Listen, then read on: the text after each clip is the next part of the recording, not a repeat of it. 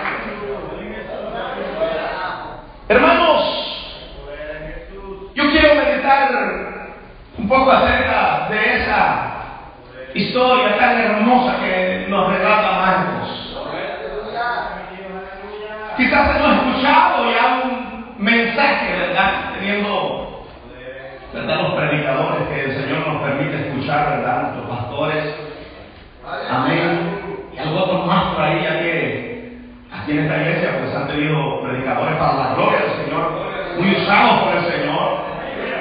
Amén. Quizás ya habían escuchado ese mensaje acerca de esa lectura.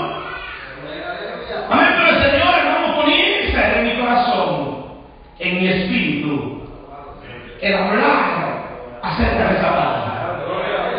Porque, hermanos, hermanos, es impactante cada vez que leemos lo que aquí estaba aconteciendo, que se identifica con nosotros, con el acontecer nuestro, con nuestro diálogo en cualquier índole que le podamos buscar, hermanos, nos encontramos identificados de esta manera.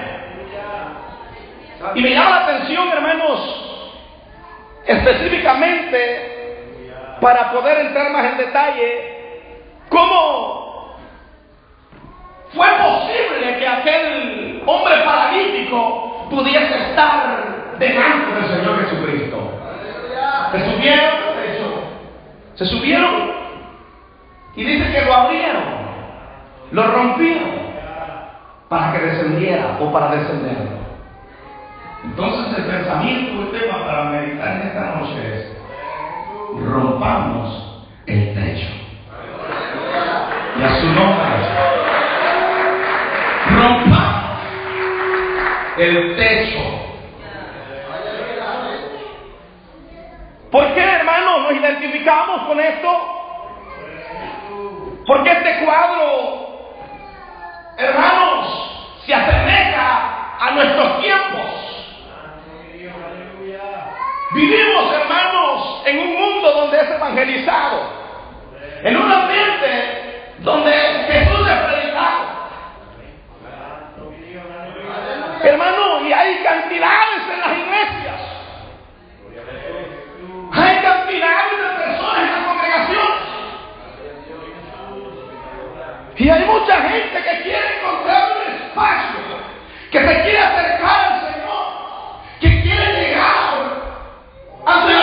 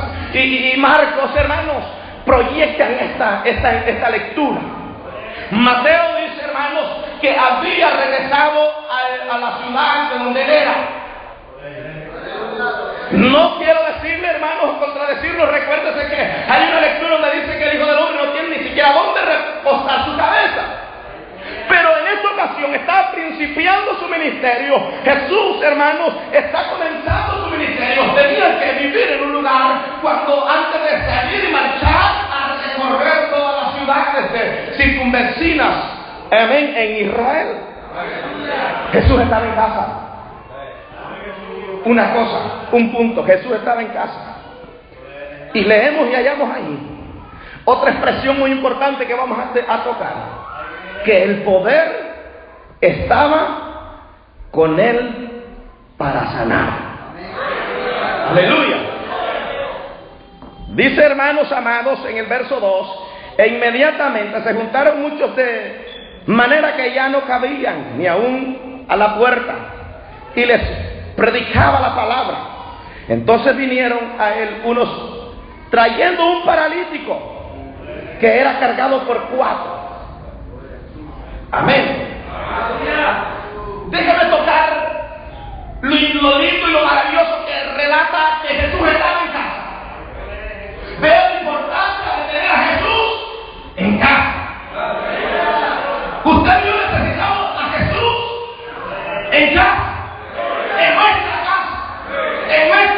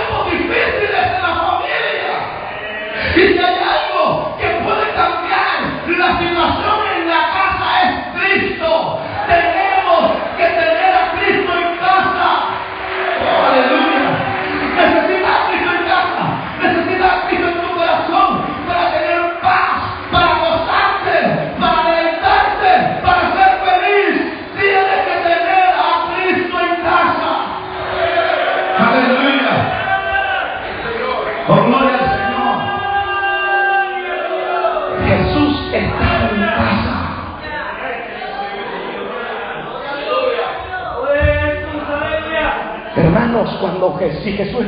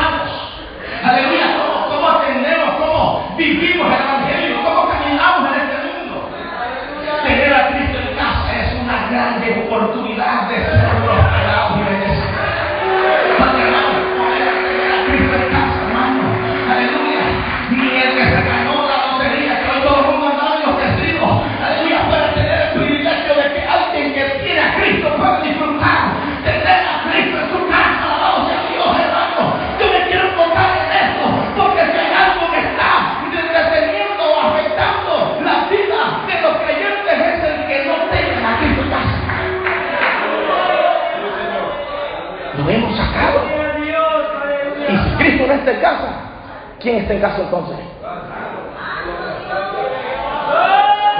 Porque uno de los dos tiene que estar. Aquí no hay el punto neutral. Si no está uno, está el otro. Por eso Jesús dijo, no se le puede servir a dos señores al mismo tiempo. Porque o a uno y desprecias al otro, pero no puede servir a los dos señores. Aleluya. Oh, gloria al nombre de Jesús.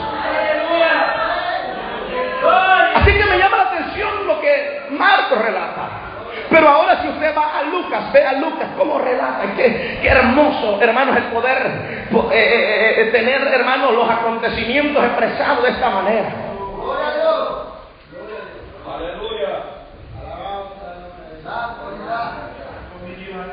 Aconteció un día, dice en el capítulo 5 y el verso 17 de Lucas, 5.17 de Lucas, aconteció un día que él estaba enseñando y estaban sentados los fariseos y doctos de la ley, los cuales habían venido de todas las aldeas de Galilea y de Judea y Jerusalén. Y aquí donde está la expresión segunda que yo le relataba. Y el poder, dice, del Señor estaba con él para sanar. Aleluya. Aquel lugar estaba lleno de gente, hermanos, que no le quería dar cabida a nadie más. Oiga, ¿de quiénes estaba lleno, dice Lucas? De los fariseos y doctos de la ley. Estaba lleno de religiosos.